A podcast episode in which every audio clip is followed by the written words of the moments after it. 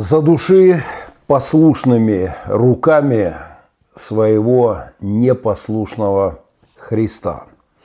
Этой фразой, последней строчкой из песни Евангелия Егора Летова, лучше всего описать то странное постсоветское христианство, которое проповедуют многие и в России, и у нас в Украине, и в эмигрантской среде в США, ну и в Беларуси, естественно, в данный момент.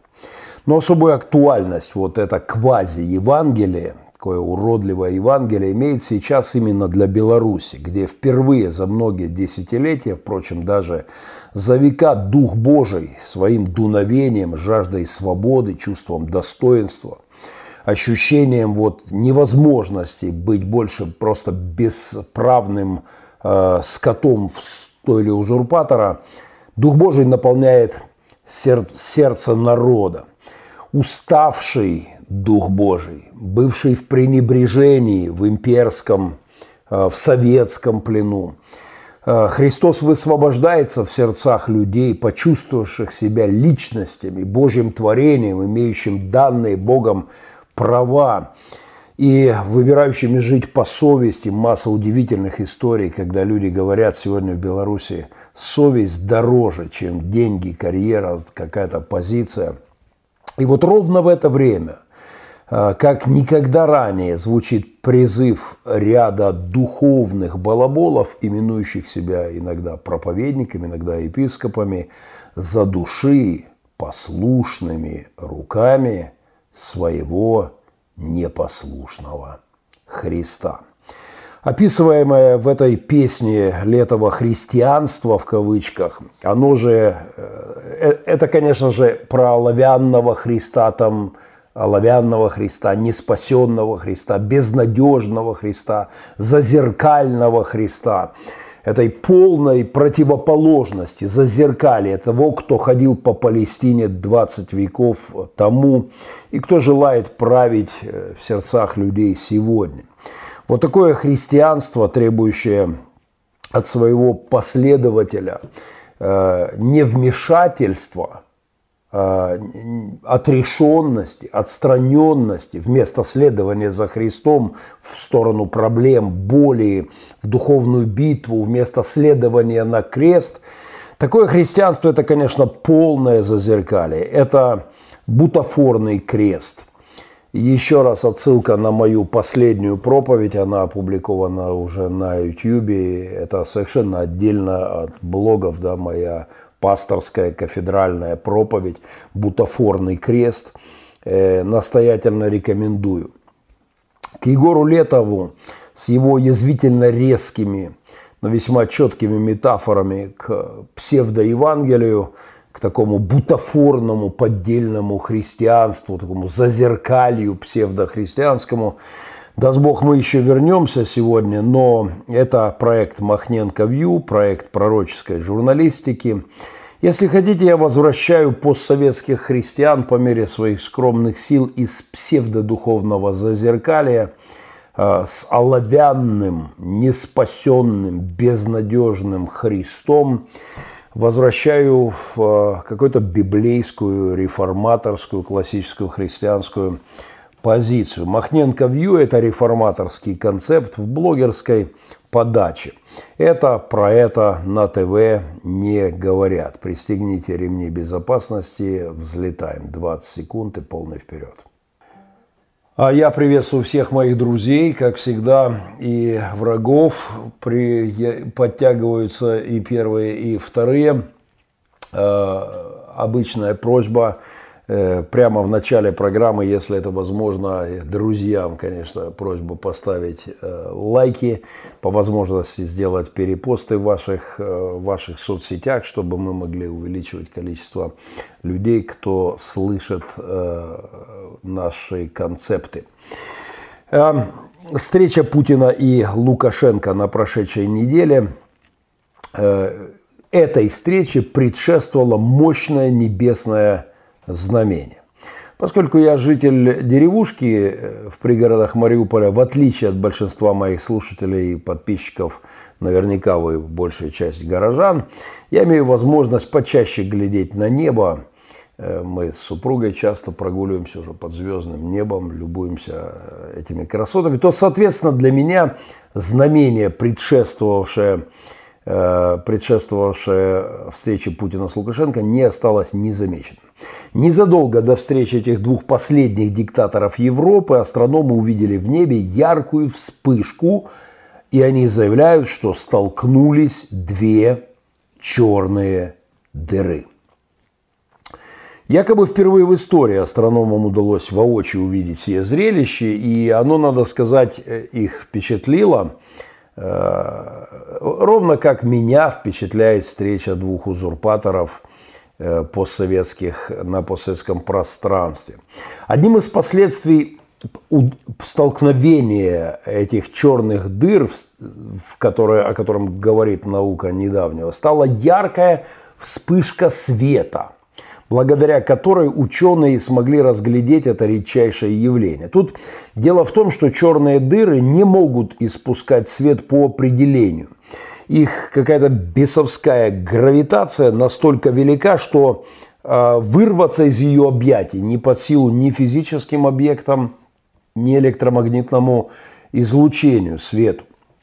Э, вот это точно так же и с узурпаторами постсовка. Никакого света они не могут определить, производить по определению, они только поглощают, они всасывают в себя все то доброе, что в их странах есть, уничтожается ими, поглощается. Это и экономика, конечно, и понятие права, там, справедливость, потенциал развития этих государств поглощают эти черные узурпаторские системы Э, на постсовке. Но феномен э, этого явления в том, что столкнувшись две дыры, вдруг породили, вопреки своей темной природе, породили свет. И так бывает. Вот Гитлер и Сталин, две громадные э, бесовские черные дыры в недавнем прошлом, пожиравшие все вокруг – они столкнулись, хоть и со страшным, но все же с конечным, резу... с конечным результатом, была победа над человечеством над фашизмом, весьма светлое событие.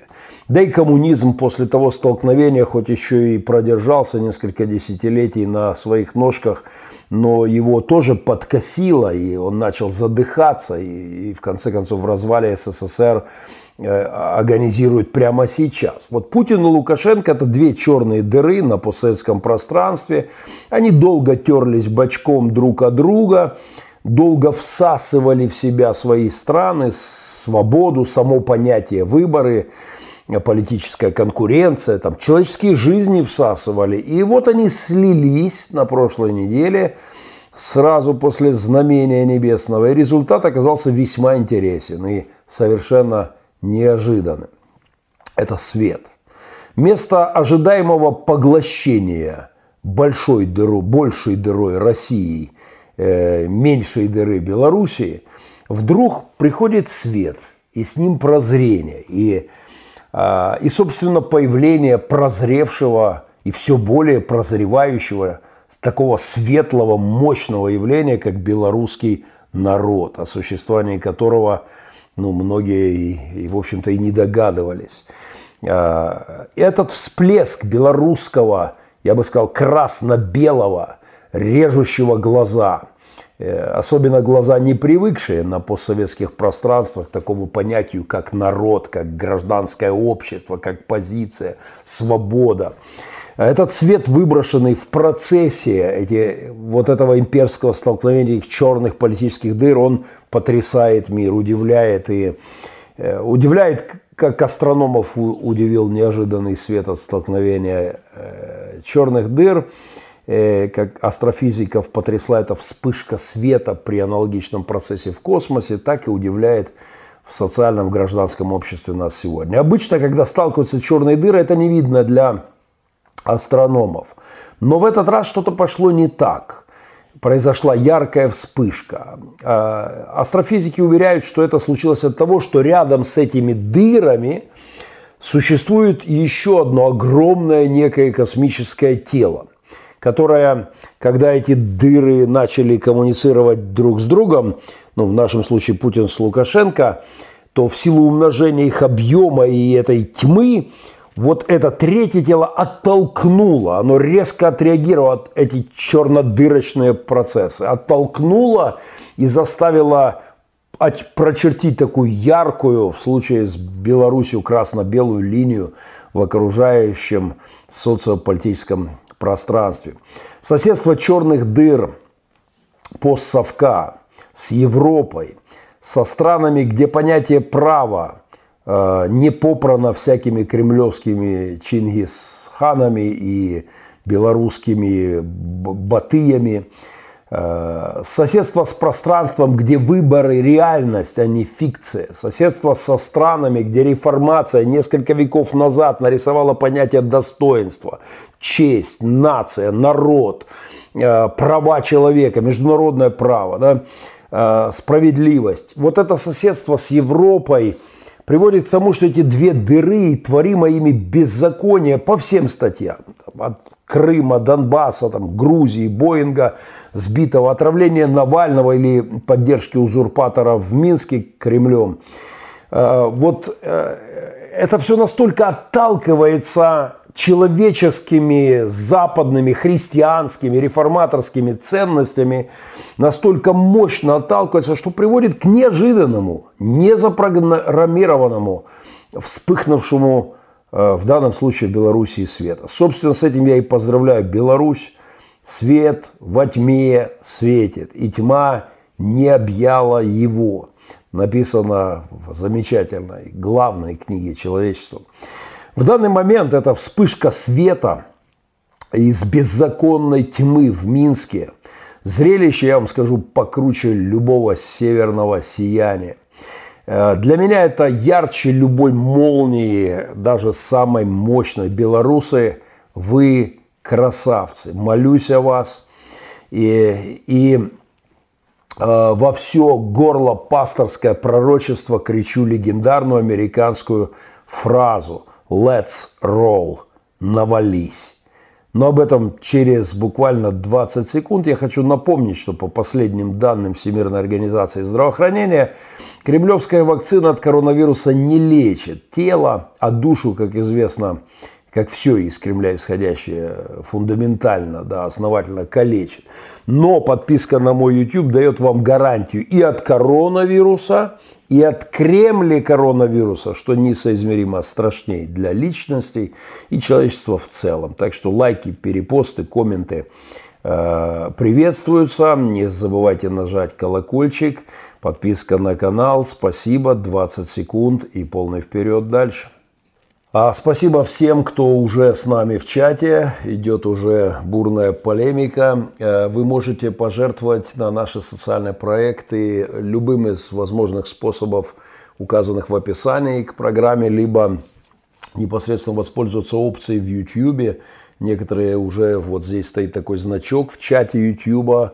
Э, прямо сейчас можно нажать, зайти там какие-то простые данные и сделать пожертвование прямо через YouTube. Спасибо всем, кто э, это делает. Прямо сейчас в районе Большого Сиатла э, миссия Аймас приняла решение и начинает сбор, начала сбор контейнера для наших прифронтовых социальных проектов для Республики Пилигрим, для семейных детских домов, деревни Пилигрим, центра для женщин с детками, для нашего хосписа для стариков и центров прифронтовой линии, для множества наших социальных проектов. Мы будем крайне благодарны, если вы живете где-то в районе Сиатла, Портленд, Ванкувер, Спокен и можете поддержать сбор э, этого контейнера, будем крайне признательны.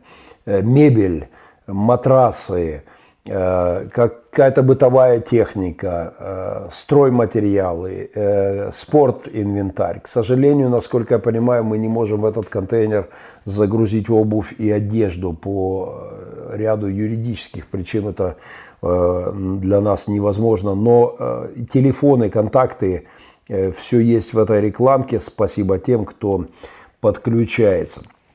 На прошедшей неделе весь мир вспоминал ад под названием 11 сентября. В контексте событий, происходящих нынче в Беларуси, Украине и заваривающихся, безусловно, все более в России, вот эти бульбашки идут по стране, и подходит эта линия кипения, линия прорыва, она не за горами. Я все чаще вспоминаю о легендарных пассажирах рейса ULAAL 93 или просто рейса 093, оказавших дерзкое сопротивление – 11 э, сентября террористам в самолете и ставшие эти, этих, этих людей, вспоминаю, ставших национальными героями. И их слоган, э, родившийся там, в том самолете, зафиксированный э, для истории, этот ставший национальным американским слоганом. Это фраза пассажира Тодда Бимера – Э, это его крик «Let's roll!» «Навались!» «Let's roll!» э, «Навались» или «Погнали!» «Давай! Айда!» «Let's roll» стала национальной идиомой, эта фраза стала идиомой, лозунгом борьбы э, с терроризмом. Ад в том самолете начался в 9 часов 57 минуты. 7, 7 минут. Все закончилось в 10.03 и 10 секунд. То есть 6 минут 10 секунд, насколько нам известно, длилось сопротивление людей в самолете, которое, по мнению экспертов, спасло ну, сотни, как минимум сотни человеческих жизней. Это дерзкая попытка а, ворваться в кабину террористов и остановить их Э, она не позволила произойти еще более страшной трагедии, которая была запланирована. Вероятнее всего, это был или Капитолий, э, или Белый дом, на который должен был этот четвертый самолет быть направлен. Э, вчера я слушал некоторых политологов, которые уверены, что поведение белорусов в данный момент, вот прямо сейчас – что их сопротивление откладывает куда более масштабные злодейские планы Кремля по страшной авантюре, которую они могли бы начать реализовывать, если бы все шло по их сценарию. Но мужественное, достойное поведение белорусов врывается в планы кремлевских негодяев, и, похоже, все выходит у них из-под контроля. Один бог знает, сколько жизней спасли те пассажиры рейса 093. Цена, заплаченная тогда за спасение, за сопротивлением пассажиров была велика. 44 человеческой, человеческой жизни. Но сколько было спасено жизни останется загадкой. Это в любом случае вероятнее всего, это как минимум сотня, может быть и тысячи спасенных человеческих жизней. Четвертый самолет, где прозвучало вот тот самый э, последний самолет из четырех тогда, которые были захвачены и э, направлены на цели. Четвертый самолет, где прозвучало «Let's roll», «Навались», э, уже имел то есть, к тому моменту опыт трех предыдущих этот опыт, они уже знали в самолете, что, что предыдущие какие-то самолеты захвачены, и они врезались во Всемирный торговый центр и в Пентагон. По крайней мере, кто-то из пассажиров это знал. И этот опыт говорил им, нужно сопротивляться, а не быть просто баранами, стадом для убиения террористов, а не стать молчаливым инструментом для этих злодеев. И учитывая этот опыт, они много звонков, которые они смогли дозвониться до родных и получили эту информацию, они понимали, а, у них есть один шанс сопротивляться, и они будут это делать. И они приняли решение это делать. А, после захвата этого самолета несколько пассажиров и стюардесс смогли воспользоваться телефонами. Они уже они узнали об уже совершенных терактах во Всемирном торговом центре и, э, и в Пентагоне и решили пытаться вернуть себе управление самолетом. Знаете, в мире, в котором мы живем, в этом мире есть огромный опыт сопротивления империям, диктатурам, узурпаторам, тиранам, демоническим идеологиям. И этот опыт отбрасывать не стоит. Можно, по крайней мере, если не спастись самим, то попробовать спасти других людей. А, если сопротивляться злодеям, не факт, что получится спастись самим, но стоит пробовать, и, и кто знает, как, что выйдет. Рейс 093 United Airlines стал единственным, не достигшим намеченной террористами цели. И люди, оказавшиеся там, и их сопротивление вошло в историю и изменило планы негодяев. Сопротивление пассажиров э, этого рейса началось в 9.57, после того, как они проголосовали за, сопротивление, за оказание сопротивления каким-то образом. 28 минут прошло с момента захвата самолета, 28 драгоценных минут до момента, когда они приняли решение сопротивляться, мужественное, геройское решение сопротивляться. Э, мне крайне жаль, что кто знает, что было бы, если бы это решение они приняли быстрее. Возможно, бы, возможно, у них был шанс успеть спастись и самим. Это э, сложно говорить. Но мне очень жаль, что мы с вами, жители постсоветского пространства, потеряли почти три десятка лет в случае с белорусами – 25 лет в случае с Украиной, пока мы не дозрели к решению сопротивляться. Мы не были готовы к этому ментально, этически, исторически, если хотите, генетически не были готовы, психологически. А, не были готовы к этому богословски, большинство христиан, э, потому что нас всех учили читать Библию в очках от КГБ. Но я надеюсь, мы еще к этому сегодня доберемся.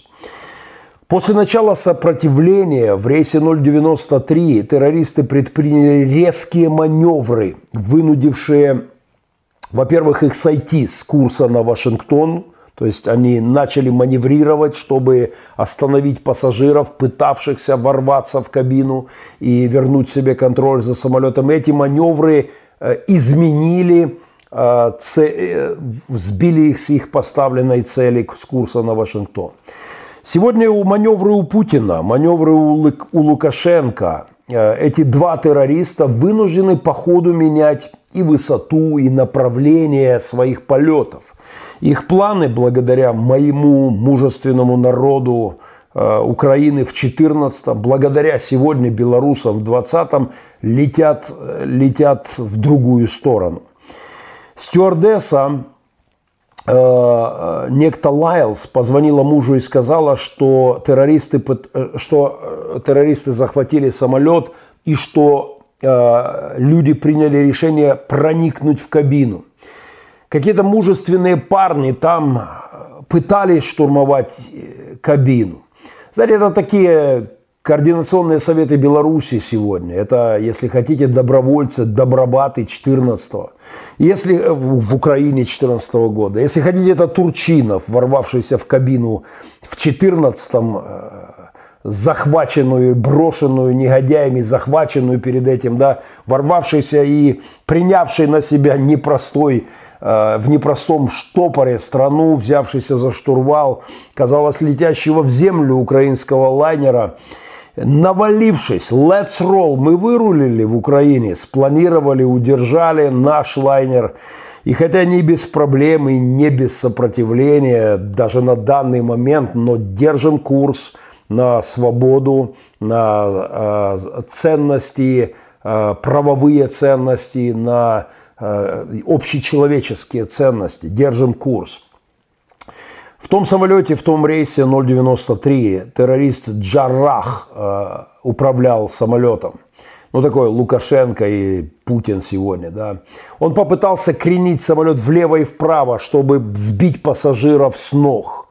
В 09.58.57 он крикнул сообщникам, э, они пытаются сюда проникнуть, держи дверь. Этот крик звучит у меня в ушах э, с 12-го, когда я видел болотную в России, вышедшие эти десятки-десятки тысяч людей, э, и эти перепуганные кремлевские джихадисты, они пытаются сюда проникнуть. Я видел и слышал этот крик в Украине в 14-м. Я слышу этот крик сегодня паникующего Лукашенко. Они пытаются захватить власть. 50, в 9 часов 59 минут 52 секунды Джаррах изменил тактику и принялся раскачивать самолет вверх-вниз, чтобы обескуражить пассажиров. Речевой самописец записал звуки ломающихся предметов, разбивающегося стекла, тарелок, крики людей. Затем он стабилизировал самолет, и спустя 5 секунд он спросил кого-то из своих напарников, ну что, все? Я уверен, что в Кремле, и надеюсь, еще мы будем говорить об этом, что я, я, все больше источников о том, что в Кремле уже говорят, ну что, неужели все? Неужели пора штопора, летим штопором вниз? А, один из его сообщников ответил, пока нет. Когда все войдут, тогда добьем. Они ожидали информации о том, что предыдущие самолеты уже исполнят свою работу, три предыдущих. Джарах еще раз бросил самолет вверх-вниз. И в 10.00.0025 секунд кто-то из пассажиров крикнул из-за двери «Все в кабину, иначе мы умрем!» Через 16 секунд кто-то из пассажиров крикнул то самое «Let's roll!» «Навались!» или «Кати!» или «Погнали!» Э, возможно, это было указание на э, развозную тележку. В записи присутствуют звуки, указывающие на использование тележки в качестве тарана э, вот, двери в кабину пилотов. В 10 часов 01 минута 00 секунд Джарах прекратил резкие маневры. Несколько раз прочел такбир. Это то самое, вот, та самая Э, дайте знать, пожалуйста, если звук вернулся. Я думаю, что мой помощник напортачил, э, напортачил с э, порядочек. Дайте знать, если... Аллилуйя. Я Геннадий. А, я... Окей. Да, да, да. А, э, итак, под крики «Аллах Акбар» дайте знать, точно есть звук. Дайте мне подтвердите, пожалуйста. No sound, no sound. Кто-нибудь напишите, если звук идет. Есть, порядочек. Прошу прощения, техническая заминка. Итак, под крики «Аллах Акбар» э, самолет врезался в землю в 10 часов 0, э, 03 э, минуты 10 секунд. Комиссия по расследованию пришла к заключению, что угонщики сохраняли контроль над самолетом, однако решили, что через несколько секунд пассажиры ворвутся в кабину. Некоторые родственники погибших пассажиров, прослушав запись речевого самописца, пришли к выводу, что пассажирам все-таки удалось проникнуть в кабину и убить одного угонщика. Есть мнение, что уже существует борьба внутри кабины за управление самолетом. Я не просто вспоминаю сегодня события, события 11 сентября. Сегодня на наших глазах идет попытка штурма кабины белорусского лайнера – захваченного Лукашенко. Судя по звукам из бункера Путина, начинается движуха и в российском э, лайнере, в котором чокнутый КГБшник, обнулившийся, читает свои чекистско-православные такбиры. Войдет ли Россия и Белоруссия под руководством этих ребят в полный штопор – или удастся ребятам в России и в Беларуси навалиться и вырвать штурвал у этих бандитов вместе с мировым сообществом? У меня нет ответов. Но я точно знаю, что уже сегодня планы этих чертей при власти, этих демонов, одержимых политиков, их планы уже сегодня, э, как и планы тех негодяев в том рейсе 093, уже сегодня перечеркнуты, и они вынуждены их менять в экстренном режиме. У меня нет ответа, чем это точно закончится и как именно будет происходить, но я точно знаю, что нужно навалиться и в молитвах, и в сопротивлении тем чекистам, джихадистам которые сдурели от власти и от чувства штурвала уже десятками лет в их руках, э, и от которых, как нам говорит весь исторический опыт, как этих чекистов, не приходится ждать мирной посадки. 20 секунд, и мы продолжим.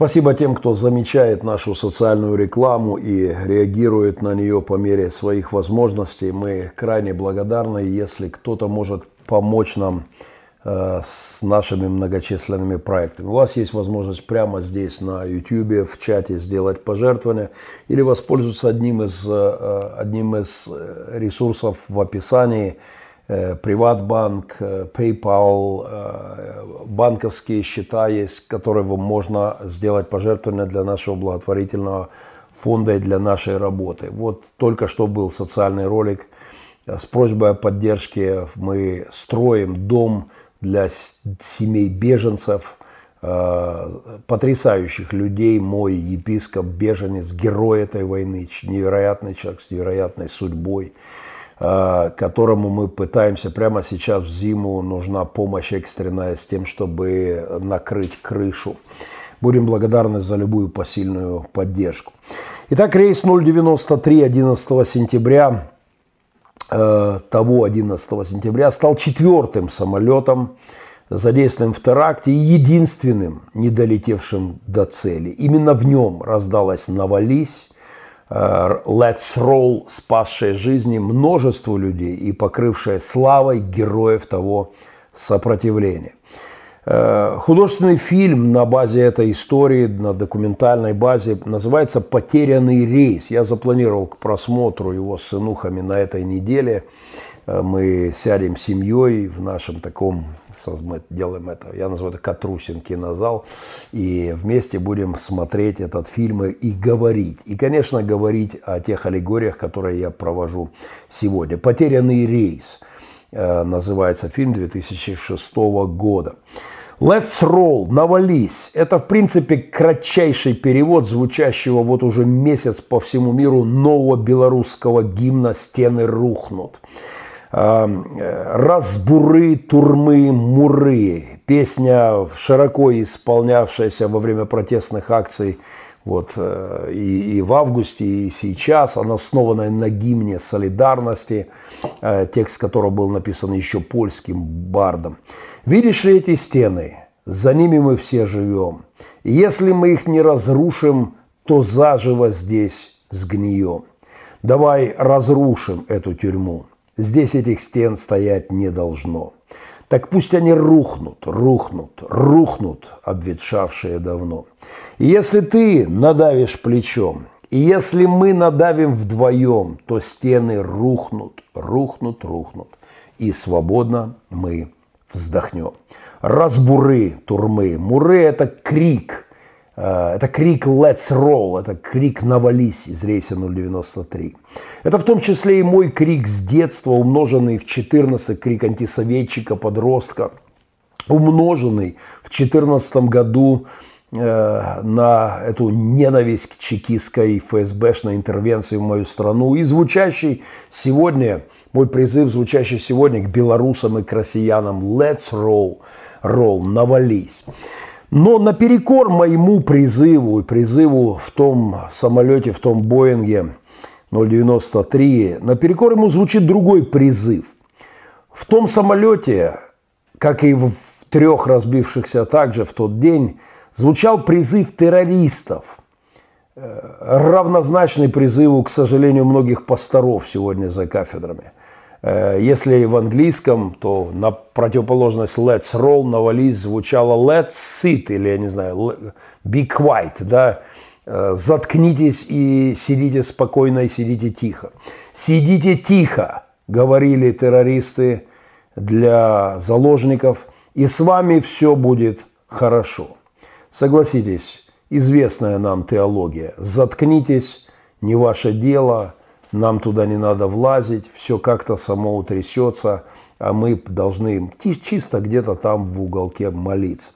Вот именно этот призыв «сидите тихо» звучал из уст захватчиков и звучит сегодня от путинского и лукашенковского ОМОНа и от их пропагандистов. И, к сожалению, э, что весьма э, для меня грустно звучит от моих коллег, священников некоторых, позорящих имя священника. Что весьма грустно, так это то, что в первых трех самолетах 11 сентября разбившихся в северной, в южной башне и э, в Пентагон врезавшихся в торговый центр и в Пентагон, в первых трех самолетах не было, судя по всему, оказано практически никакого сопротивления. Призыв «сидите тихо» вместо «навались» стал таким образом смертным приговором для тысяч людей 11 сентября. И так бывает всегда. Я не шучу, когда говорю, что цена проповедей Шевченко, Ряховских, Рикренеров, Соливончиков – Э, цена такой позиции аполитичности э, – это море крови. А, я не шучу, когда говорю, что их ересь страшнее теологии Мунтяна. Цена мунтяновской ереси, э, вот той дури, которую он нес и делал, это бабло, выкачанное из наивных прихожан, обманутых им в случае с его теологическими заморочками – а, а, но вот этот призыв «не рыпайтесь», «не сопротивляйтесь», «пусть все будет как будет», доверьтесь просто судьбе. А, это не наше дело, христиан, как-то сопротивляться злодеяниям в этом мире и противостоять им. Это цена безумное количество крови. Первый самолет, рейс 11 American Airlines, в этом самолете они сделали объявление для пассажиров. У нас несколько самолетов, заявил АТА, террорист АТА. У нас несколько самолетов захваченных. Сидите тихо, и с вами все будет в порядке. Мы возвращаемся в аэропорт. Нагло врал этот человек. И следующая, через пару минут была получена следующая передача. Никому не двигаться. Все будет в порядке. Если вы попытаетесь двигаться, вы подвергнете опасности себя и самолет. Сидите тихо. Через несколько минут поверившие в это пассажиры погибли и так и не попытавшись э, изменить, спасти себя и как минимум спасти многих других людей, изменив планы террористов. Грустно, но сегодня в роли вот таких от ты или Мухаммеды там были за рулем, выступают аполитичные проповедники. Вот в, в роли таких Мухаммедов, террористов, захватчиков, захватчиков тех самолетов. Сегодня в их роли Шевченки и, прочие соливончики. Во втором самолете, э, врезавшемся в Южную башню, рейс 175, э, каждый раз, когда террористы э, захватывали кабину, вот что они делали в каждом случае. Перед тем, как исполнить свои сатанинские планы, они старались согнать всех пассажиров и бортпроводников в заднюю, в хвостовую часть самолета, чтобы они, э, им было тяжелее сопротивляться, они не пытались штурмовать кабину. Это ровно то, что делают э, диктаторы, узурпаторы и богословы – псевдобогословы, э, пролукашенковские, пропутинские или э, псевдополитичные. Э, такие богословы, они, узур, они соработники злодеев, соработники узурпаторов. Они сгоняют христиан вот туда, в какую-то заднюю часть богословских самолетов – Э, в какие-то хвост, конфессиональные хвосты, там, анабаптистские, пацифистские, аполитичные, аинтеллектуальные, асоциальные. Они сгоняют людей в богословие «Бог за скобками, мы тут ни при чем, наша хата с краю». И церковь сидит в хвосте, помалкивает, напевая песенки пацифистские, колыбельные, которые по факту превращаются э, в поминальные. Такие учителя выполняют роль вот этих Мухаммедов или каких-нибудь какой-нибудь Абдулы, обеспечивая режим несопротивления, беспрепятствования э, злодеям. В общем-то, такие проповедники и есть злодеи. Точнее, зло бездеи. Они злодеи по статье «преступное бездействие». Так что не будет заблуждением назвать их в каком-то смысле Э, террористами духовными, пособниками террористов. Это уголовное, это криминальный, криминальное преступление, э, бездействие преступное. И призывы к преступному бездействию являются духовным преступлением, вне всякого сомнения. Я в очередной раз рекомендую мой семинар несколько месяцев назад по названием «Американский кровавый пастор». Он есть на моем YouTube. Просто прослушайте, подумайте, что было бы с этим миром, если бы э, достойные проповедники, если бы Карл Райнхальд Нибур э, не возвышал голос и не противостоял вот этой логике согнать всех в хвост, чтобы не сопротивлялись, э, и путь все как будет. Если бы богословы не сопротивлялись этому, если бы не преодолен был изоляционизм американской, американских элит, то Гитлер бы захватил весь этот мир. Мир уже лежал бы у ног Антихриста. Это богословие, сгоняющее людей в угол, в хвост самолетов, э, преступное бездействие. Во втором самолете пассажиры, который врезался в конечном итоге в, во вторую башню торгового, Всемирного торгового центра, Э, пассажиры рассматривали возможность сопротивления. Пассажир Дэвид Брайан Суини пытался дозвониться жене, э, но в итоге оставил ей сообщение на автоответчике, сказав, что самолет угнан. Затем позвонил родителям, поговорил с мамой. Он рассказал ей о захвате и сказал, что пассажиры рассматривают возможность штурма кабины, кабины пилотов и взятия управления лайнером под свой контроль. Э, они рассматривали возможность сопротивления, как пассажиры рейса 093, где пошли на это. Э, они даже жаловались близким. Вот печаловались, такой термин э, епископа Росховые Ряховского, православный термин. Печалуемся мы тут Путину, да. Но они не только пожаловались родным, они рассматривали возможность сопротивления, но не начали такового.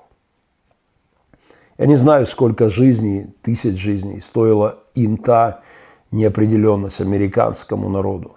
Можно только представить, но счет идет точно на многие сотни и, скорее всего, на тысячи. Питер Хансон сделал второй звонок отцу с этого самолета и сказал, стало хуже, отец. Стюардесса получила ножевое, ножевое ранение, у них есть ножи и спрей какой-то. Они сказали, что у них есть бомба. В самолете становится все хуже. Самолет делает резкие маневры. Я не думаю, что пилот управляет самолетом. Я думаю, что мы снижаемся. Я думаю, они намерены отправиться в Чикаго или куда-то и врезаться в здание. Не волнуйся, папа. Если это произойдет, это будет быстро. Боже мой. Боже мой. Боже мой. На этом прерывается звонок. Перед тем, как этот звонок прервался, отец Хансона услышал, как закричала женщина. Через мгновение самолет врезался в южную башню Всемирного торгового центра.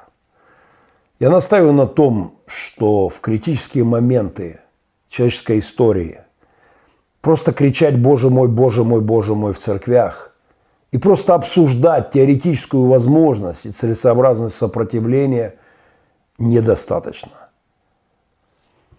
Третий самолет, врезавшийся в здание Пентагона, рейс 77. При посадке на этот рейс, как и в некоторых других случаях, пищали детекторы металлоискателя. Но самое опасное оружие, впрочем, как и всегда в истории, было в головах и в сердцах террористов. Самое опасное оружие – это идеи, это парадигмы, это терроризм высшей степени, как у Честертона, человек, который был четвергом вот полиция идей, да, полиция концептов. Но, увы, таких детекторов, такие детекторы не стоят в аэропортах, их не ставят. В моем проекте Махненко Вью, если хотите, это мой богословский металлоискатель зашкаливает с 14 видя преступные идеи, видя лживые в конечном итоге кровавые идеи, в том числе моих коллег-пасторов. Поэтому я, в общем-то, и, и звоню, и звенит этот мой колокольчик, звоню во все колокола. Царство Небесное, павшим 11 сентября – Отдельный респект всем пассажирам 093, рейса 093, которые своим сопротивлением спасли множество жизней. «Let's roll!» «Навались!» – кричал Тодд Бимер э, в, в том самолете. Ну и, конечно, сегодня я кричу «Let's roll!» белорусы. «Let's roll!» Навались, россияне. Навались, украинцы. Let's roll, американцы! Это я о ваших выборах, о необходимости сопротивления демоническим социалистическим идеям, которые торчат, уши которых торчат из-за э, ваших демократических политиков, псевдодемократических, уши марксизма, который пытается захватить штурвал Америки. Let's roll. Не раскачивайте лодку, заявил когда-то Путин – «Остановитесь!» – кричал Янукович. Сегодня им вторит Лукашенко. «Остановитесь!» – орет. Но навались!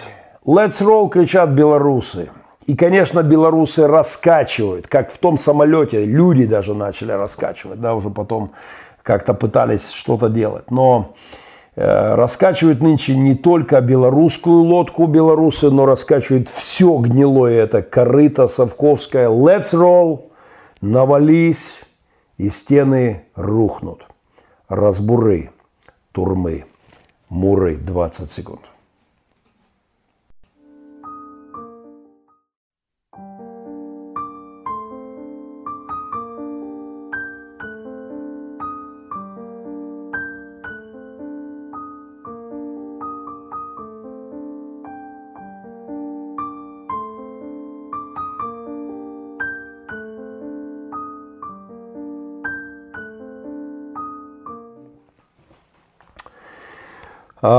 Спасибо тем, кто замечает нашу социальную рекламу. Мы будем крайне благодарны вам. Один из, одна из больших нужд для нас традиционно осенний вызов – это дрова и уголь для отопления наших семейных детских домов, центра для женщин с детками, хосписа для стариков, прифронтовых наших центров.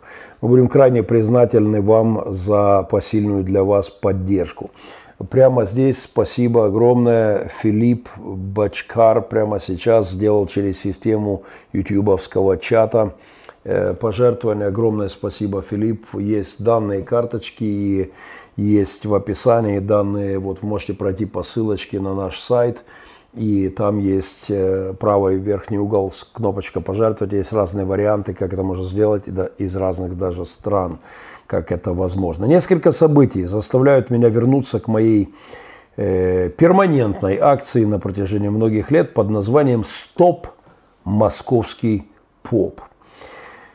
Заявление службы безопасности, во-первых, на этой неделе новость о том, что служба безопасности Украины вычислила гражданина Российской Федерации, который в оккупированном Донецке занимался пытками пленных, и этот э, этот негодяй э, оказался никем иным, как священником Русской Православной Церкви.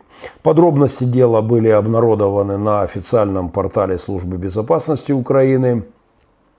Этот э, священник РПЦ МП, московский гундяевский поп, служил в рядах гибридной армии Российской Федерации на Донбассе. Ему заочно предъявлены обвинения – Следствие выяснило, что он присоединился к известной группировке «Восток» и э, участвовал, занимался вопросами э, не только как, как священник какие-то, но пытал пленных э, и также участвовал в допросах, пытках и давал указания по задержанию, по арестам граждан.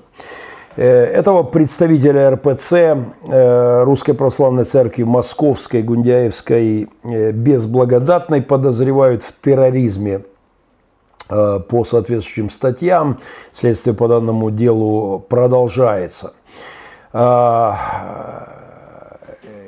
моему, по моему глубочайшему убеждению, одним из главных элементов гибридной войны в Украине являются московские попы. Это вообще старое ГБшное э, оружие, ввиду отсутствия военных успехов россиян на Донбасских фронтах, оно э, использовалось и используется по полной. Э, мы видим, как это контрнаступление московского КГБшного патриархата, оно, в общем-то, попытки этого контрнаступления мы видели и видим. Как пастор, капеллан, команда которого на фронте всю войну в ежедневном режиме работают наши капелланы на линии фронта. И я никогда не видел московских попов под бомбами здесь у нас – Э, в капелланских окопах. Э, я, конечно, я понимаю и продолжаю свою акцию эм, «Стоп московский поп».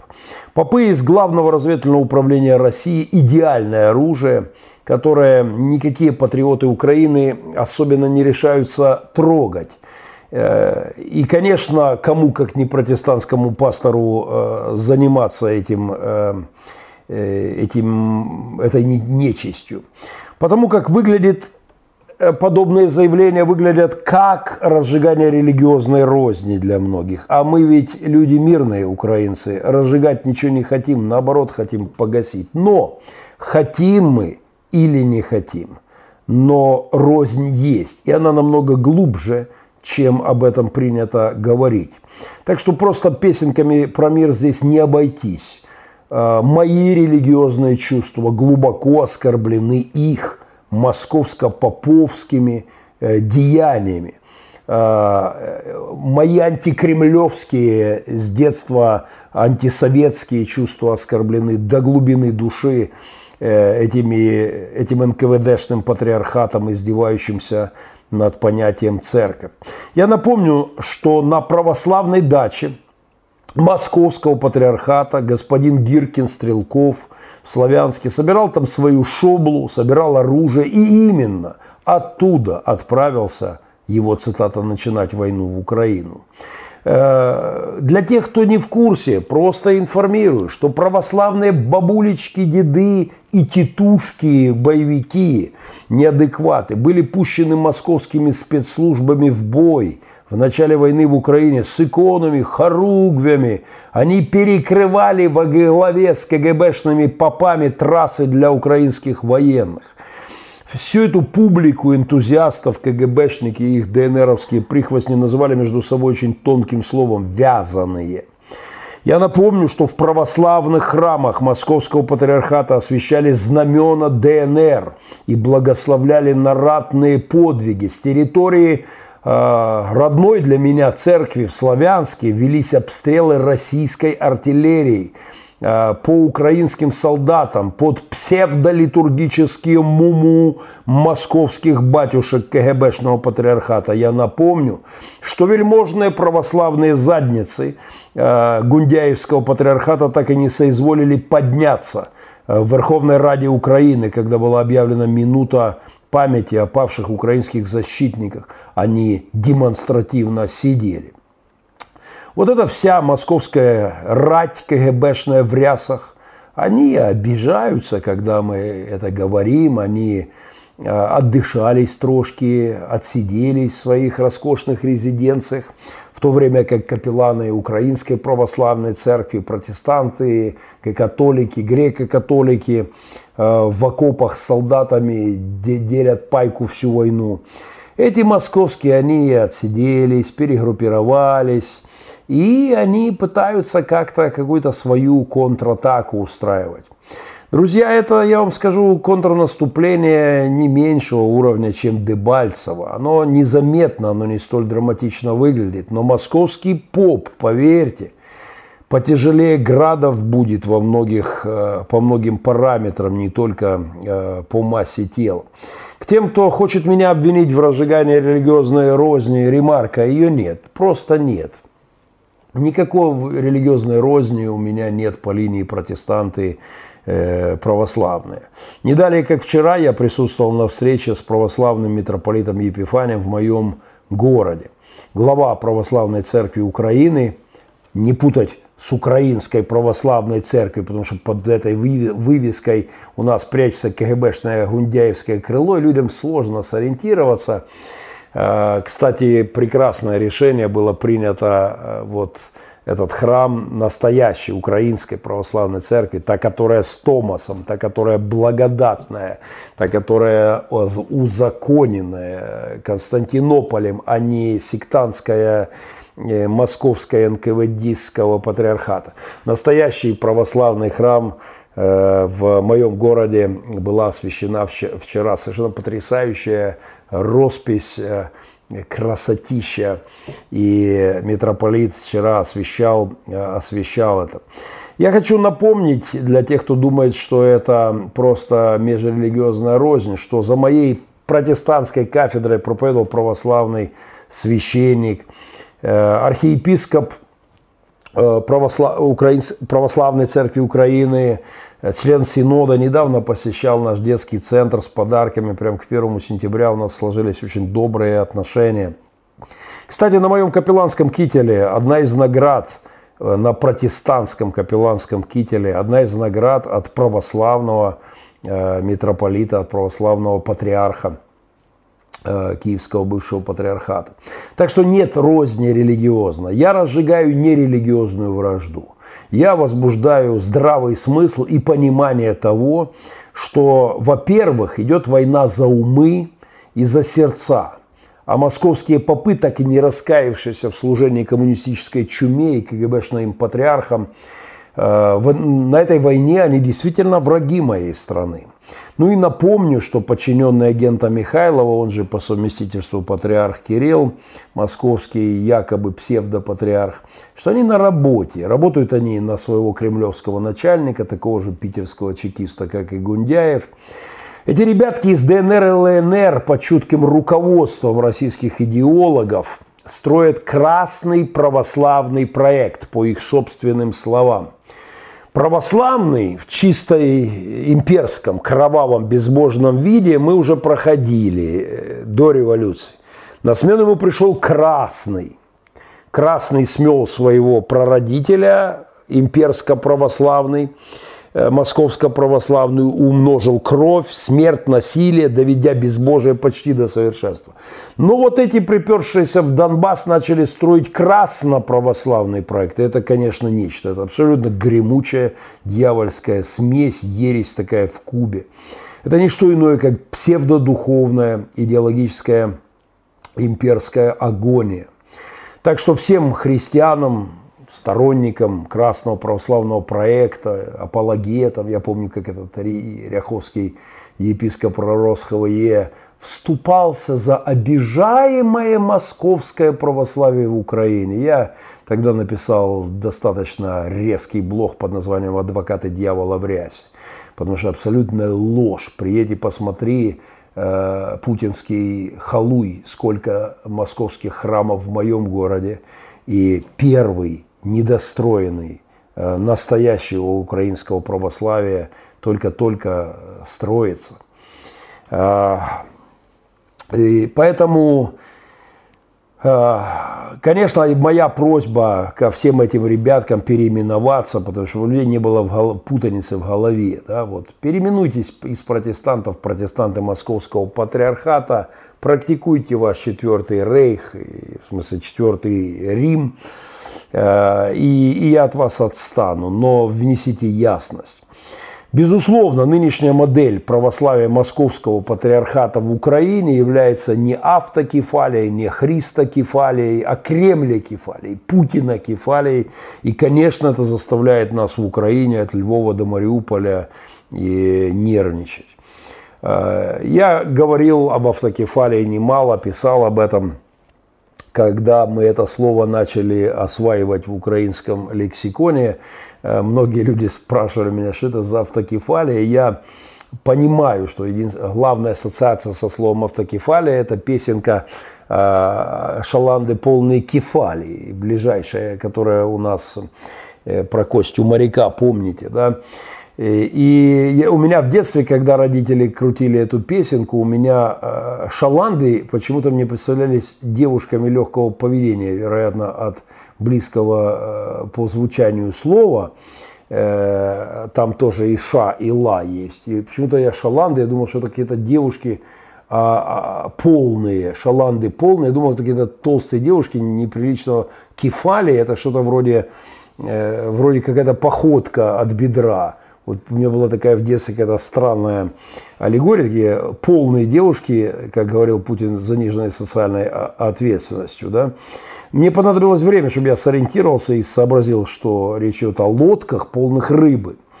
Так вот, конечно же, когда сегодня мы уже выучили термины автокефалия, и мы понимаем, что независимая православная церковь Беларуси – об этом надо говорить, это надо позиционировать, это надо включать в пакет вашего видения новой Беларуси, чтобы ваши гибридные попы, которые уже сегодня у вас убрали, э, убрали э, митрополита, который осудил насилие, прислали какого-то новенького новичка вам заслали э, с КГБшными 100% погонами под рясой, ровно как оружие, как гибридные попы, чтобы удерживать вас. Но думайте об, об автокефалии. Вам нужна, не то я говорю и к протестантам, поддерживайте Э, поддерживайте церковь Белоруссии, стремление православной церкви Беларуси оторваться от московских этих э, кандалы, эти московские, духовную эту зависимость. Давайте просто экстраполируем э, проблему автокефалии. Вот представьте, что в Москве во время фашистской оккупации Киева действует церковь, глава которой – является, главой которой является там рейс-епископ Третьего Рейха Мюллер. Вот э, Киев оккупирован, а в Мос... идет война, а в Москве действует церковь под руководством рейс-епископа Мюллера. Был такой негодяй, подпевавший Гитлеру, как, ровно как ныне, нынче Михайлов Путину. Да? Вот это, конечно, раздражает. Москвакефальная церковь в Украине на седьмом году войны – это абсурд, это нонсенс. Но в это реальность сегодняшнего дня, и я рад, что это понемножку, по чуть-чуть, но меняется. Э, представьте, что из, окупи, из Москвы, противостоящей э, гитлеровскому вторжению, немецкие попы собирают пожертвования и существенную часть отправляют Э, рейхс-епископу Мюллеру в Берлин. Вот представили, это ровно то, что происходит сегодня и в Беларуси, и в Украине с московским патриархатом. Э, и это, конечно, абсолютно, абсолютно ужасная история. Как гражданин Украины, как священник, как религиовед, в конце концов, я, конечно же, за отказ от Кремля-ориентированной церкви, за стратегически правильное, перезревшее под грохот кремлевской артиллерии решение. Нам нужна независимая церковь. Я рад видеть, как она развивается. И вчера вместе с э, волонтерами, добровольцами, с капелланами, э, слава богу, с губернатором э, Донецкой области и областным руководством полиции мы были также на вот на этой встрече визит митрополита независимой теперь от Москвы Э, церкви. Нам не нужна Путина кефалия. Впрочем, нам нужна не Зеленская кефалия, не Меркель кефалия, не Трампа кефалия. Церковь должна быть независимой от власти, оставлять за собой право называть зло злом, скотство скотством, кто бы его ни творил. Э, церковь не должна позволять на себя накидывать аркан и не имеет права подпевать власть имущим, как, увы, делают многие в это время. К тому же у меня, знаете, вот э, говоря об акции «Стоп московский поп», у меня обострилась аллергия на московских попов буквально три недели назад, когда мы заканчивали наше путешествие по Северскому Донцу. Мы сплавлялись с э, детворой на рафте, на лодках, и наше путешествие закончилось прямо под лаврой в Светогорске, э, принадлежащей кремлевским попам. И э, моя детвора решила пойти туда на экскурсию. И я опять э, вспомнил, что значат это, эти попы, потому что детей туда не пустили. Не пустили, потому что а, сексуально озабоченные московские попы были возмущены тем, что мальчики в шортиках. Давайте я не буду это э, комментировать. К тому же они лупасили всю ночь в, э, в колокола, а там город рядом, абсолютно беззаконие. И моя детвора перепугалась ночью, эти э, вой, они там эти микрофоны, какие-то колонки, пацаны думают, зомби какие-то наступают, что происходит, какие-то зомби что-то воют, что-то поют. И э, даже у меня обострилось заболевание, у меня было заболевание, этот нерв воспалился от зубной боли, я застудил, и оно воспалилось из этого воя московских попов. Короче, нет гибридному попу, поддерживайте акцию «Стоп московский поп». Мы подумаем, как ее развивать. 20 секунд и еще коротенькая тема.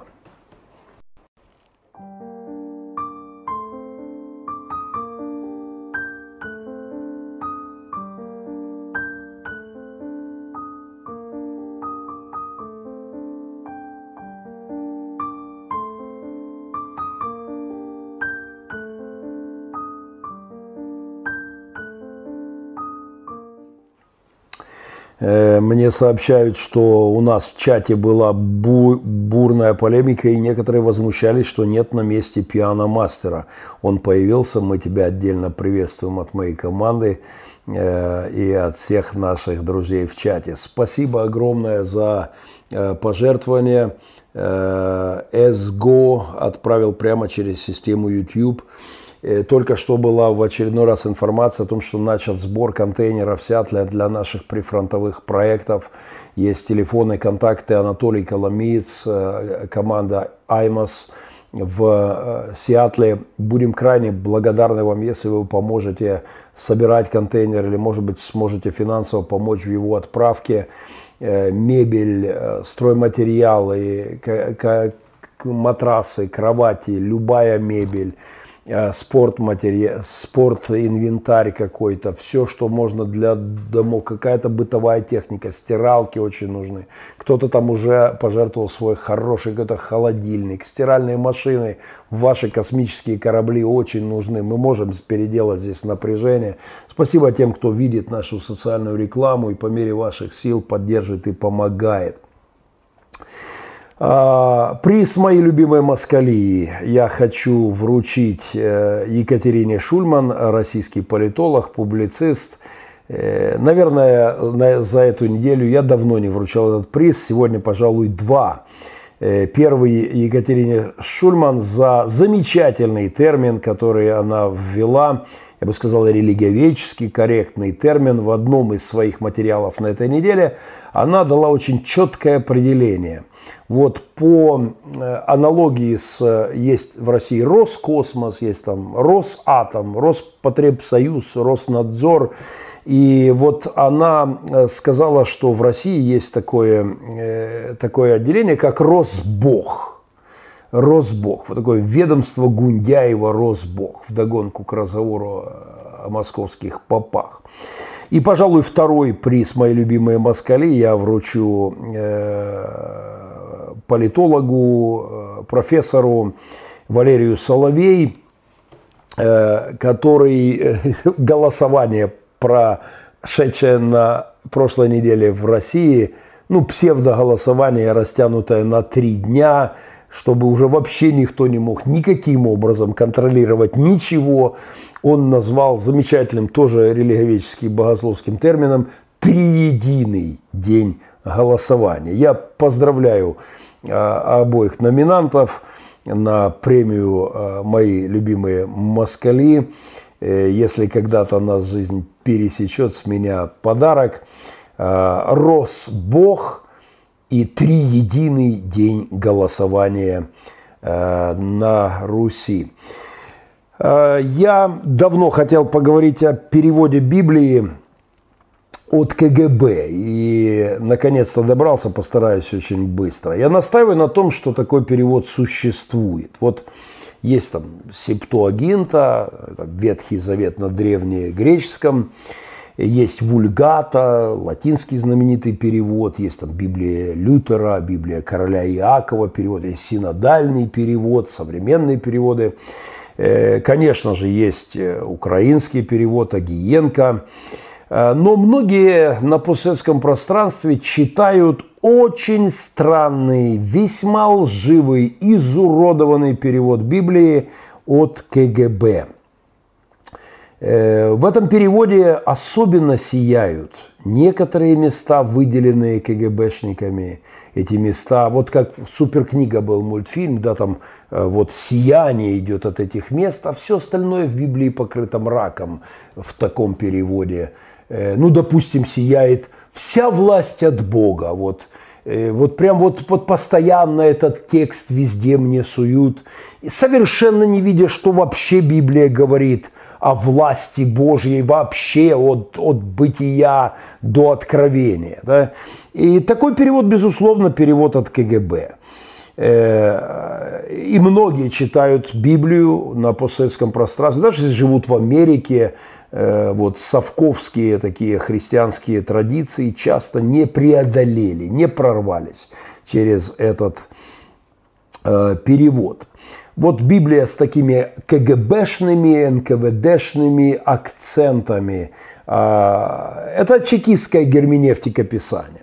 Ну, давайте возьмем один пример того, как э, христианам постсовка надели очки, э, и вот эта перцепция, вот многослойные линзы в очках, через которые мы вообще смотрим на мир – у каждого из нас есть линзы, через которые мы смотрим на реальность. Реальность существует, она объективна, но мы воспринимаем ее через свое образование, прочитанные книги, социальное окружение, воспитание, религиозные взгляды. Безусловно, э, я наблюдаю, и меня это очень сильно огорчает, что масса христиан – им одели эти очки с толстой КГБшной линзой. Это сильно искажает их восприятие Писания. Приведу один пример.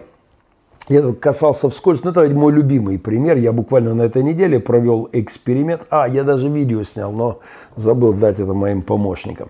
У меня был в гостях один из моих старых друзей, замечательный христианин, хороший христианин, правда, мой добрый друг.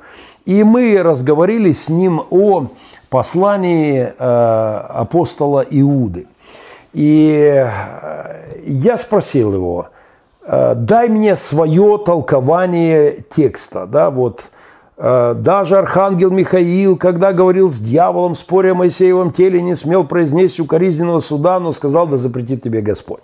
Я услышал классическое КГБшное, я не знаю, имперское, царское, синодальное трак трактование этого текста, не имеющего никакого отношения к, содерж... к реальному содержанию библейского текста.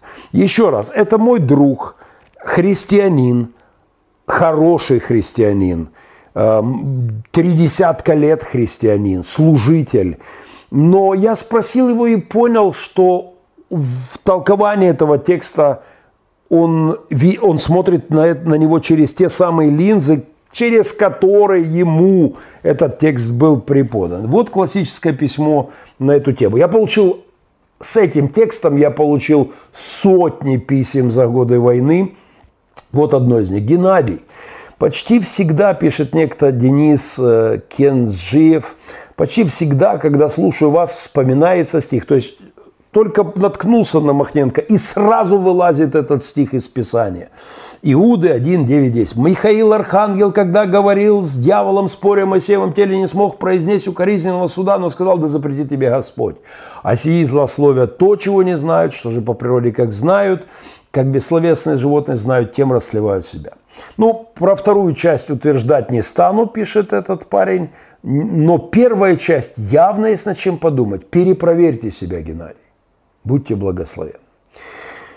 Я ответил тогда Денису и прочитаю вам. Денис, у вас ужасное толкование Писания.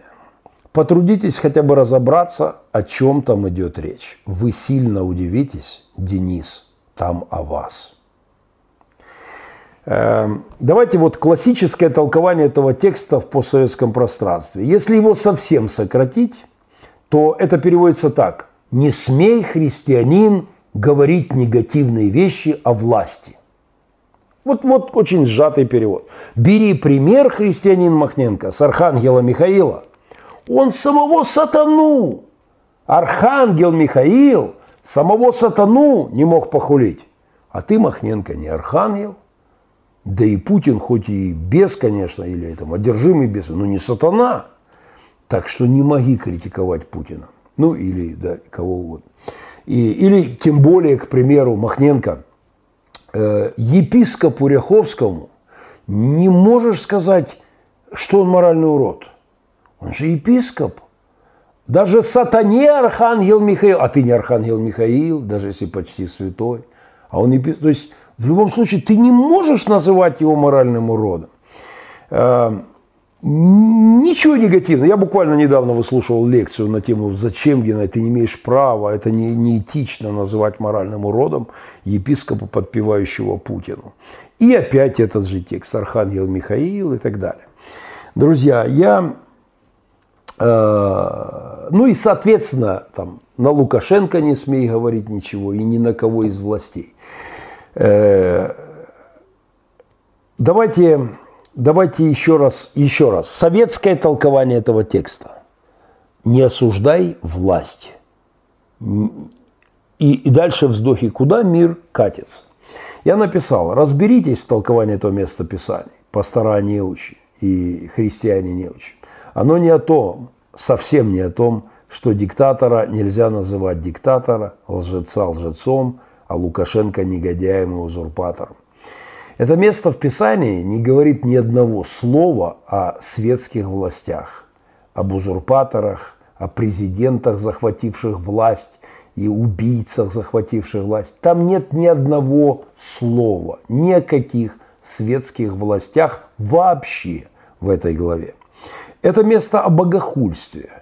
Это место о хуле в адрес Бога, э, в адрес, в адрес духовно, духовной власти, божественной власти. А теперь внимание. Узурпация власти государства является богохульством. Если хотите, то это место как раз о том, что молчание церкви, а, когда узурпируют власть, убивают, творят зло, молчание церкви в такой ситуации – это богохульство – Библию на постсоветском пространстве, сперва в империи, в синодальный период, там князья, цари, дворяне, московские попы, а затем советские попы, КГБшники, э, толковали лучшие специалисты из КГБ занимались этим. И похоже, что у многих, правда в том, что у многих э, постсоветских служителей эта чекистская герменевтика, она уже в крови, на уровне транскрипции белка и репликации ДНК. Этот тезис, это место в Писании, это призыв, там же в этой главе, призыв сражаться за веру, а не заткнуться или заблюдничать. Э, сие я написал, подвязаться за веру, защищать веру, э, об этом это место в Писании, защищать христианство, которое передано, э, передано людям. Это место о том, что вкравшиеся в церковь люди, а, они вседозволенность, у них нет больше границ, у них нет границ добра и зла. Это место куда больше подходит для тех, кто помалкивает и не очерчивает границы или говорит об относительности добра и зла. А, я хочу вам напомнить современный перевод этого места – Хотя вы и так знаете, что Господь, некогда спасший свой народ, выведя его из египетской земли, потом погубил тех, кто не поверил. Это место, это глава о том, что когда Бог ведет к свободе, а люди не верят и тянутся назад, это о них, это они богохульники, такие люди. Они те, кто называют фараонов злодеями. Это место в том числе о том, что служители церкви – которые э, пастыри без страха, у которых нет никакого страха Божьего, они больше боятся, боятся свое укромное местечко потерять. Они пекутся только о себе, они боятся потерять комфорт, уют, статус. А, это место о них, а не о священниках, которые называют злодеев злодеями, в каких бы престолах они ни сидели. Это место о дважды умерших, о духовно мертвых лидерах, которые помалкивают от страха. Это один из примеров того, как перевод Библии от КГБ въелся в головы христиан. Буквально на этой неделе я провел эксперимент. Я спросил моего хорошего друга, дай мне сжатое толкование этого текста. И оно звучало именно так, как КГБ хотела бы, как царьки и узурпаторы хотели бы. Помалкивай, чтобы власть не делала. Приблизительный перевод. Но это лживый перевод. Такое молчание есть богохульство.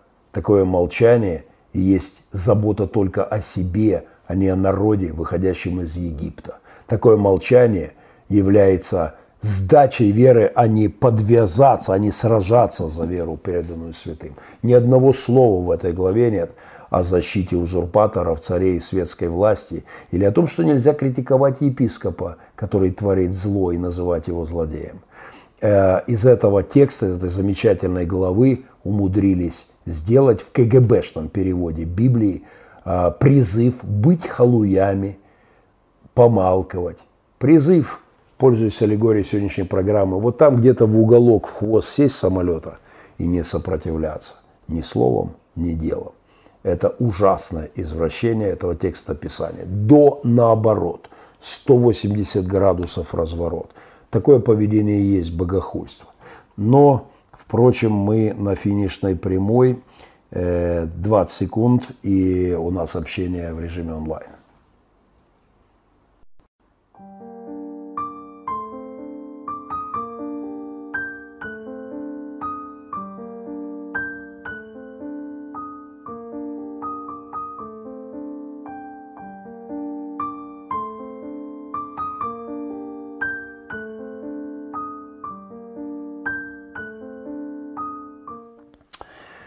Я приветствую моих друзей и уверен и врагов, которые всегда у нас присутствуют. Благодарю всех подписчиков моего YouTube-канала. Мы перешли черту в 25 тысяч. Я годами не занимался YouTube. Его кто-то открыл, он просто лежал.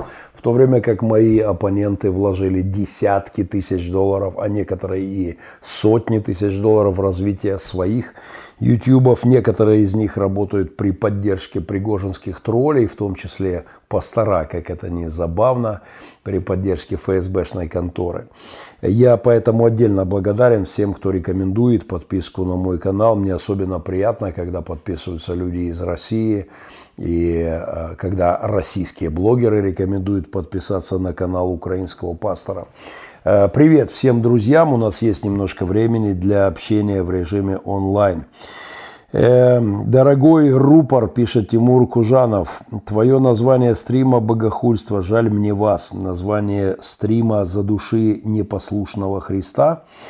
Э, это не мое название, это прекрасная строчка замечательной песни «За души послушными руками» своего непослушного Христа. Э, жесткое, хлесткое описание фарисейства, убивающего живое христианство, христианство, которое стоит против зла, стоит против насилия, стоит за справедливость, за права человека, за свободу личности. Э, такое христианство фарисейскими руками вбивает гвозди, если хотите, душит Христа. Так что, э, так что привет вам, э, дорогой Тимур Кужанов, э, и вашему зазеркальному Христу, о чем я говорил выше. Геннадий Браво, этика, грех – это предвзятость. Э, э, не совсем пойму, о чем речь. Э, Ли-Ли пишет. Сережа Иванченко, если церковь не обличает и не судит зло, беззаконие, ереси, то она творит, не, творит неправду и строит ад в церкви. Так и есть. Наше молчание, когда мы видим злодеяние, строит ад. Моя любимая цитата из профессора Джордана Питерсона. Сейчас есть современный перевод Экуменического союза протестантской Европы, Германии, Франции, Швейцарии. Там, к примеру, раб греха переведен угнетенный грехом. И много интересных переводов помимо КГБшного э, варианта. Спасибо, Эсго призывает прямо здесь использовать YouTube-платформу для пожертвований и собственным примером в общем-то, это сделал. Спасибо. Пианомастер, опоздавший на эфир пианомастер. Мы уже возмущены тем, что ты не сразу подключился. Спасибо огромное за твое участие и поддержку. Э, піаномастер пише: Підтримую, подяка всім, хто підтримує канал грошима. Э, дякую. Э, и Пианомастер напоминает про лайки. Не забывайте ставить лайки. Ярослав Дучук. Ключевые слова. Церковь должна быть не отделена от государства, независимо от такого во всяком социуме. Церковь должна быть независима от государства. Э, опять-таки мои оппоненты почему-то э, наклеивают ярлыки реформаторам. Свои безумные ярлыки. Я готовлю семинар на днях по материалам доктора Лихошерства и э, потрясающие вещи о том, как искажается сегодня вообще реформаторский концепт. Реформаторы не учили, что церковь должна возглавить государство. Они добивались отсоединения церкви от государства. Они ставили стопор вмешательству государства в церковь. Но влияние церкви на государство – это реформаторский концепт. А э, идея о том, что церковь не должна влиять на государственные процессы, это какая-то сектантская просто бредятина. Это абсолютно маргинальная псевдохристианская, какая-то анабаптистская, э, анабаптистская чепуха. Э, так, так, так. Э, на сході багато маяків і часто це звичайні несвяті маяки – э, пианомастер с кем-то здесь ведет э, полемику, и это прекрасно. А, так, Геннадий детали отвратительные. Не пойму, о каких деталях идет речь. Ну, наверное, они отвратительные какие-нибудь детали. А сейчас, простите, я просто не всегда могу сразу понять, э, понять э, суть полемики внутри. Гена, жги христианскую вату пишет Эсго, благословение Эсго. Э, повеселились боты немного и улетели в бан, пишет Олег Тюркин. Э, это ты кого-то там банил? Ну, надеюсь, надеюсь, заслуженно, надеюсь, заслуженно. Хорошо, православна церковь, на жаль, має велику ваду це симонія та особисте життя збагачення служителів церкви. Э, у меня масса есть претензий к православию как таковому. Я протестантский пастор. И, конечно, я могу, безусловно, вести полемику с православными, украинскими православными церквями. Э, но есть вещи, в которых позиция украинского православия вызывает у меня восторг. Э, я считаю, что реформаторское крыло христианства – это, это если хотите, топ такой духовный, по моему это, это почему я не, э, не, не католик, не, не, не греко-католик, не православный священник. Но я убежден, что реформаторская модель христианства – это действительно э, ну, такая вот э, солидная, мощная, мощная позиция. Да? Но но, безусловно, я не верю, что сегодня в Украине, в Беларуси или в России мы можем увидеть серьезный духовный сдвиг, если не будем э, сотрудничать в, в делах духовного пробуждения с христианами других конфессий. Поэтому для меня э, все христиане мои братья. Мы можем спорить о иконах, о, о литургиях, мы можем спорить о нюансах, вне всякого сомнения. Э, но этический стандарт для меня важнее, чем литургический. Э, этический для меня важнее, чем догматический, э, чем догматические доктринальные наши споры. Он выше для меня в моем, в моем мировоззрении. Поэтому Украинская православная церковь православная церковь Украины. Потому что, еще раз, у нас абсолютное издевательство московскими попами, потому что а, их регистрация в Украине московских КГБшных попов называется э, Украинская православная церковь. И они нигде не пишут э, московского патриархата. И люди, многие даже просто не понимают, куда они идут. Украинская просто, ну, наша украинская. Э, почему и был законопроект, чтобы они назывались э, русская православная церковь, да, или там зарубежная, не знаю, московская, да. Но они понимают, что если люди, как только люди начнут понимать, многие люди развернутся и уйдут. И э, это для меня это важные детали. Единственный человек, оказавший сопротивление террористам на рейсе номер 11, 11 сентября, был израильтянин Даниэль Левин. Геннадий Махненко, почитайте, пожалуйста, эту статью. Я буду благодарен вам за это. Я слышал про этого парня, но это не единственный человек, оказавший сопротивление. Там на этом рейсе люди приняли решение и пошли там много, как мы, мы не знаем деталей но мы знаем, что они приняли решение и пытались отбить самолет у врага. Как минимум, они изменили траекторию и целеполагание. Враги, э, террористы не смогли выполнить поставленную задачу. Это спасло многим людям жизни. Иосиф Джугашвили передает нам привет. Э, оригинальные вещи в интернете можно встретить. У нас тут и Путин бывал в чате, и Иосиф Джугашвили. Э, Сталинская церковь в действии, пишет Елена Яковчук. Э, на Донбассе Виталий Паулюс пишет, на Донбассе была э, даже русская православная армия. Да, именно так они себя называли. И русский православный проект, русская православная армия, кстати, зверствовали эти ребята похлеще обычных негодяев и Эм, богословский металлоискатель, да, э, я отчасти себе, хороший слоган для моей программы, богословский металлоискатель, проект Махненко Вью. Э, привет из Днепра. Невыносимо это вспоминать, пишет Лили. Я думаю, что это об 11 сентября, о той истории. Спасибо админу за ссылку на американский кровавый пастор. Я еще раз хочу поблагодарить Э, админ, спасибо, и порекомендовать. Американский кровавый пастор, мой семинар Seven Summit. Э, если вы хотите увидеть, какая заслуга, э, какова роль теолога в спасении мира от фашизма, посмотрите этот семинар. Очень много интереснейших вещей откроется вам.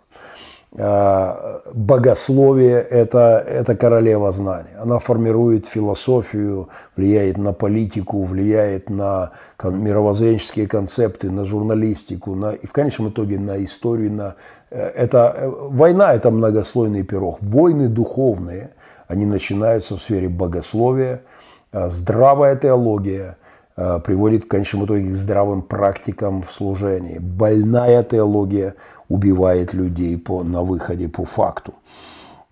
И пацифистская больная теология, которая э, призывает людей не сопротивляться злодейским действиям узурпаторов, совершает преступления перед человечеством и перед церковью. Э, друзья, э, спасибо огромное всем, кто, еще раз извиняюсь за у нас была техническая засада, так здесь что-то. Но по-вашему весь Новый Завет должен быть забит словами Нерон, то, Ирод, все и так далее. Э, так, так, так, так. Лили целует пианомастера у нас. Тут какие-то уже романы закручиваются. Пианомастер, бодрствуй, если ты женат, бодрствуй, Лили на, на, на аватарке очень даже симпатично выглядит, поэтому тут, пожалуйста, вы держитесь, христиане. Да. Внутренняя полемика в церкви – это нормально. Не внутренних вы судите, внешних же судит Бог. Э, полемика в церкви внутри абсолютно нормально. Меня сильно расстраивает неспособность к открытой полемике э, в теле Христовом. У нас считается, что такая корпоративная солидарность – пасторов. Ну, мы же, вот я был в его церкви, он был в моей, мы там на конференции виделись. Ну, что мы будем обострять сюжет? Это отвратительно. Э, нам нужна открытая полемика, нам нужен честный разговор, нам, ну, нам нельзя э, пропускать бока, косяки, и нужна полемика. Это реформаторский концепт. Э, маргинальный э, постсовковский менталитет. Лишь бы все было тихо, шито, мирно, спокойно, никакой полемики, никаких возмущений, все в личку. Все в личку, один на один, пошептались. Нет, есть вещи, которые должны обсуждаться не в личке.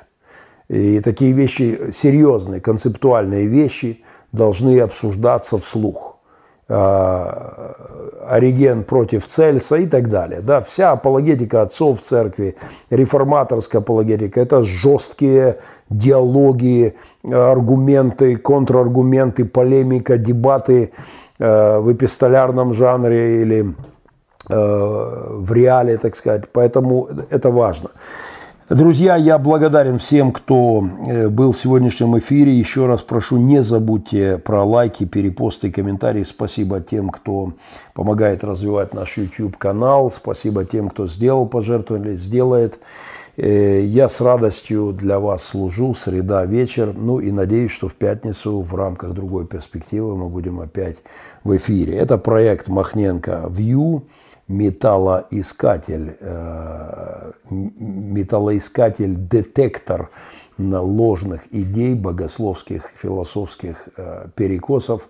Это про это на ТВ не говорят. Я правда верю, что Бог здесь, и Он не молчит. Спасибо всем.